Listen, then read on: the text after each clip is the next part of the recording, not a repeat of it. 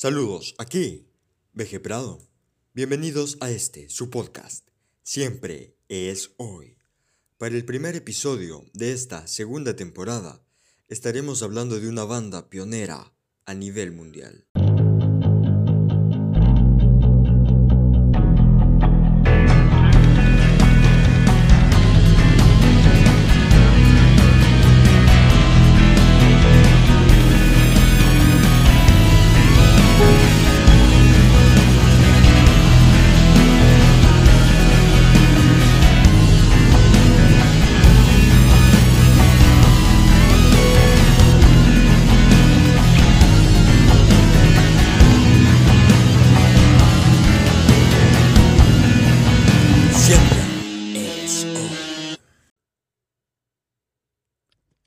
Sean bienvenidos a la segunda temporada de Siempre es hoy.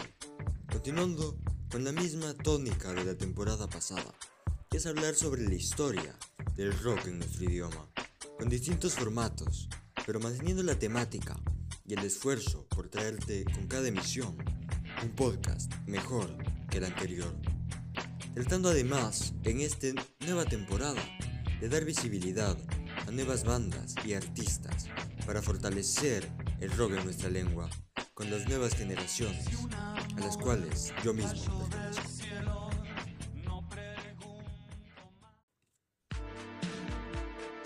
Cuando se habla de innovaciones o creaciones en el rock hispanohablante, es común regresar a ver a los Jaivas de Chile, pensar en Charlie García y el impacto musical de clics modernos para la historia del género. O a Reencarnación y Parabellum de Colombia, bandas pioneras en la corriente del ultrametal. Una de esas invenciones que generó todo un nuevo estilo que cambiaría la historia de la música para siempre sucedió en la República del Perú, específicamente en el distrito de Lince, en la ciudad de Lima, donde cuatro amigos se reúnen para tocar lo que para ellos era rock and roll, pero crear algo totalmente distinto. Esta es la historia de los seis. Por eso, esto es Demolición y el nacimiento del punk en Perú.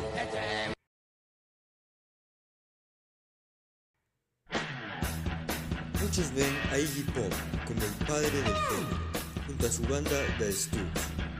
Muchos le atribuyen la creación de esta rama de la música, el llamado precisamente el padrino del punk. Sin embargo, es evidente, como si bien el impacto de The Stooges en el punk es innegable, realizaban un rock más bien tradicional, sin incursionar en el punk, sino hasta 1969.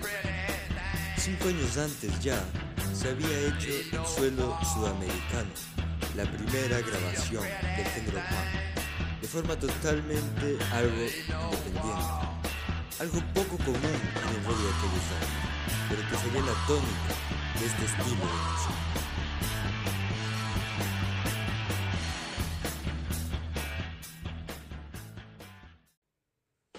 Pero esta historia comienza varios años antes, cuando en el distrito de Lince, cuatro chicos cruzan sus vidas, sin saber que aquel encuentro sería importantísimo para el desarrollo de toda una vertiente musical. Todos ellos, vecinos del mismo distrito, se convierten en amigos muy cercanos, teniendo afinidades musicales, teniendo a todos amor por la música de artistas como Elvis Presley, Little Richard Jim pero sin aspiraciones al estrellato o convertirse siquiera en músicos ellos mismos, como lo eran en ese momento sus hijos.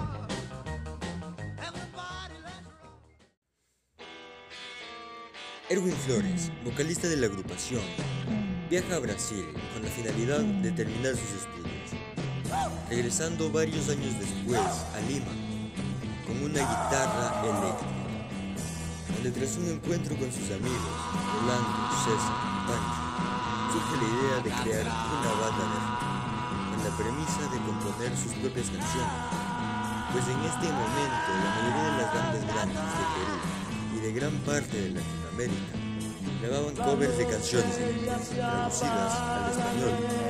Los Psychos se forman con el ideal de romper con esto y que sus canciones sean de su propia autoría, algo que como acabo de mencionar no era nada común en el rock hispanohablante de aquella época, donde los covers de canciones de Elvis Presley de los Beatles mandaban en el rock en nuestra lengua. Antes de formar los Psychos, se juntan con dos amigos más, para así formar los Cometas, banda antecesora a los Psychos, donde estaba presente un, estilo de garage rock y un surf rock más tradicional y apegado más a la estética musical de aquel entonces.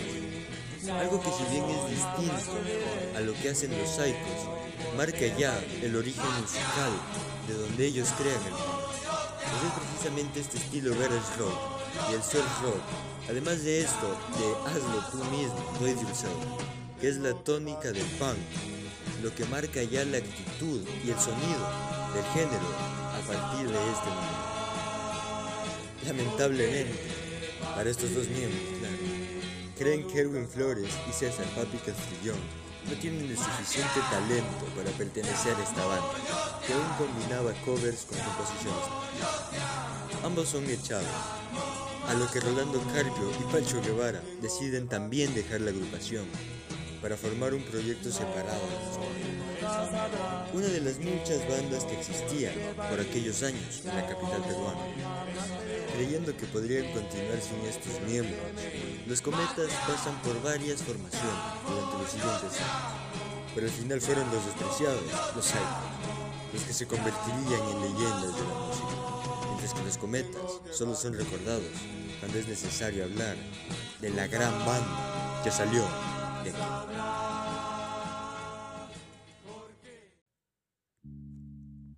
Tras un par de presentaciones en eventos populares de la ciudad de Lima y tener un par de conciertos en fiestas tanto privadas como más bien populares a nivel de la ciudad, ellos son despreciados por la mayor parte del mundo. Sin embargo, logran conquistar otro sector importantísimo del mismo, este sector siendo la juventud, por su energía y por el poder que proyectaban en escena. Harry, el hermano de Erwin, que tenía un conocido que trabajaba en una radio limeña, decide entregarle a esta persona una grabación de la banda, misma que es pasada por la radio, convirtiéndolos así en estrellas a nivel nacional, algo que desde luego no se esperaban ellos, y mucho menos la gente que los despreciaba. Ellos mismos cuentan la anécdota de su consagración, cuando son invitados a tocar en un festival televisado y tras haber tocado, la respuesta del público es otra, el silencio. Producido por el shock de esto que no existía en ninguna parte y que no había sido escuchado hasta ese momento, para después de unos segundos disolverse en un aplauso, aceptando y acogiendo con cariño esta nueva sonoridad que acababa de nacer en tierras incaitas. Ese día nace la leyenda de la banda que marcó la historia del rock, creando en Perú un nuevo sonido,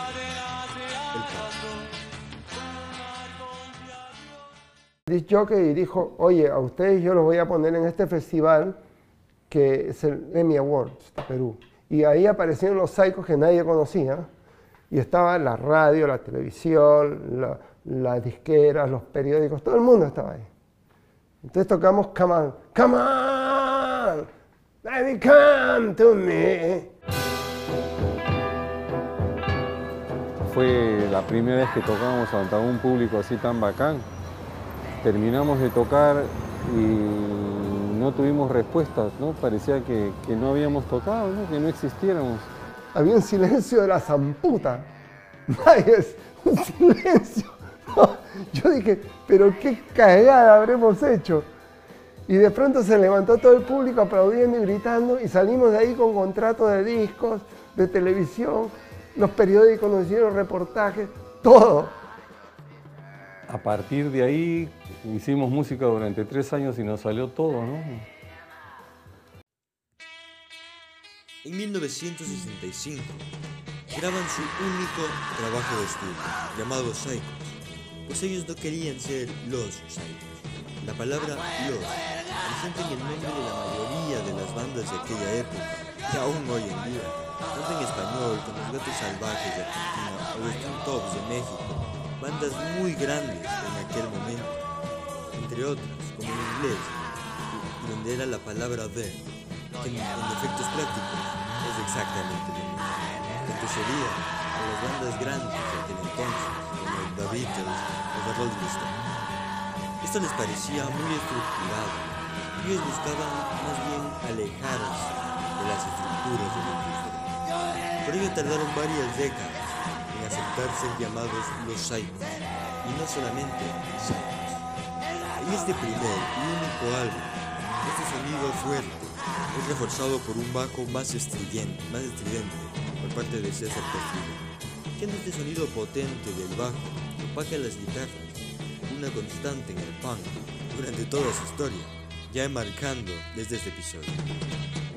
Pancho Guevara, en batería, buscaba también un sonido más salvaje y agresivo, mientras que Rolando Carpio, el chino, realizaba arreglos que distaban mucho del sonido que proponía el resto de la banda, pues él sí sabía tocar su instrumento de manera virtuosa, algo que tuvo que contenerse de demostrar para encajar en el sonido del grupo. Por su parte, Erwin Flores fungió como segundo guitarrista, con un sonido más distorsionado y más está decir, menos experto, a la vez que cantaba en un estilo que se acerca más al grito que pues en palabras del mismo Flores, al no saber cantar, decidió ponerse a cantar. Naturalmente, al ni siquiera conocer del todo cómo tocar sus instrumentos, esta banda ensayaba una sola canción durante varias semanas, con la finalidad de por memoria aprender canciones que ellos mismos habían creado, hasta sonar acordes ignotos para ellos, pero que sonaban bien entre sí. En este primer disco podemos escuchar canciones como Common, Cementerio, Fugitivo de Alcatraz o Camisa de Fuerza, temas que ya desde su nombre marcan una estética muy pop. Temas que distaban muchísimo de las líricas de aquella época, donde las canciones están marcadas por la protesta, la diversión, el baile y el romanticismo.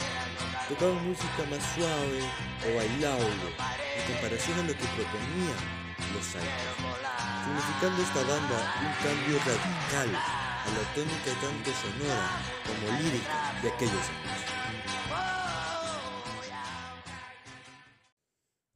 Este disco también cuenta, como no, con sus dos más grandes clásicos.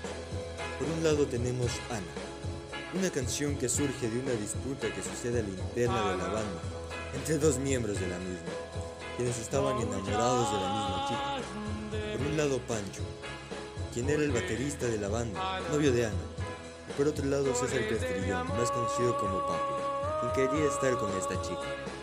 Erwin Flores, inspirado por este conflicto, escribe Ana para Papi Castrillón, siendo esta la única canción de la banda que canta alguien que no es el vocalista de la agrupación, además de la única balada, entre comillas, claro, que grabó la banda.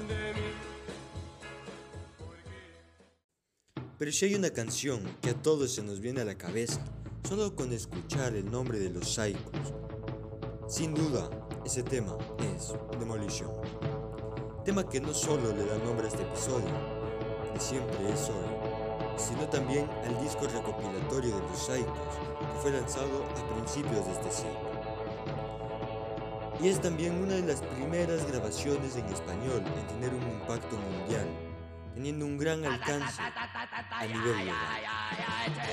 Que rock respecta, el rock en español, junto con temas como La Bamba de Rich o La Balsa de los Gatos, significando no solamente un hito dentro de esta banda, sino también para el rock peruano, para el rock en español en general, en estas primeras décadas, cuando el rock empezaba a tocar las puertas de América Latina. Algo que muy pocas bandas pueden decir, influenciando en muchos artistas y exportando al mundo un nuevo estilo musical, donde cualquiera puede ser, ser músico, sin importar si sabe o no cantar o tocar un instrumento, y generando esta actitud salvaje y agresiva que es marca propia de la música.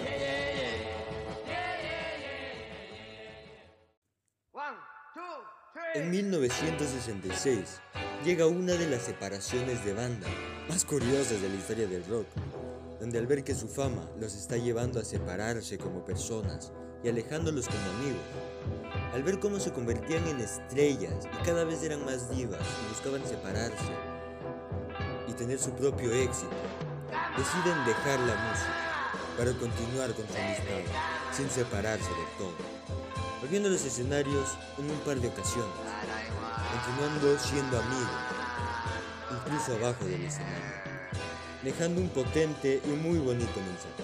Quedaría si este podcast no se tratara de punk.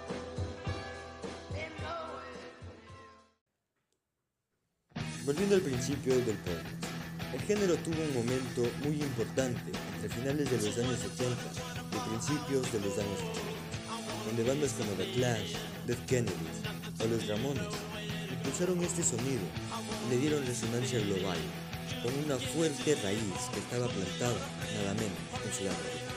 Con un nuevo sonido que no era tan nuevo, pues ya una década atrás había sido creado en el Perú.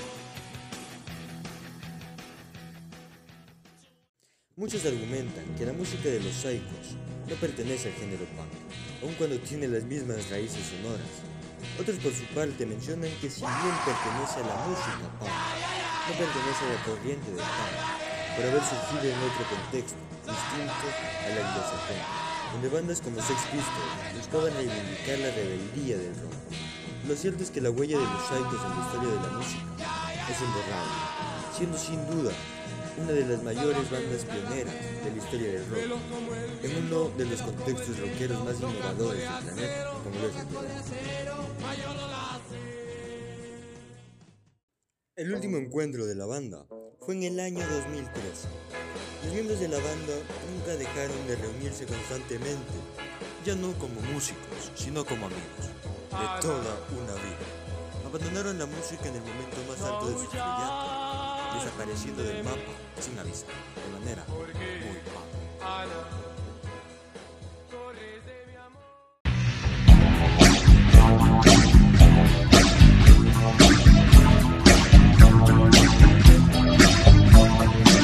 Cerca de la revolución.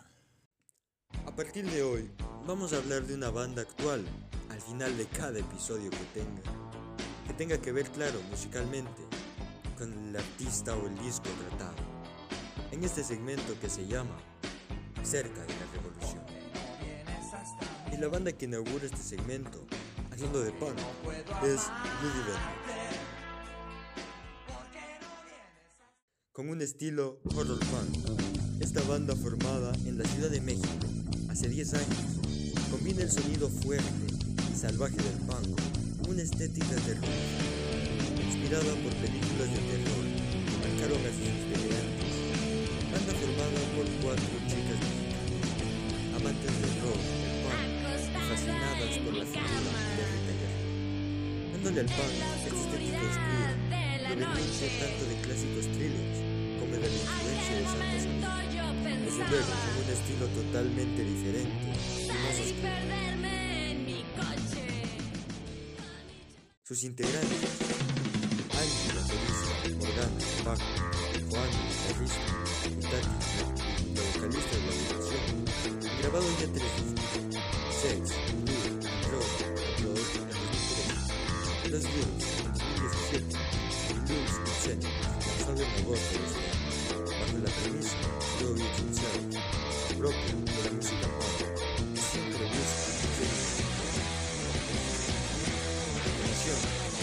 a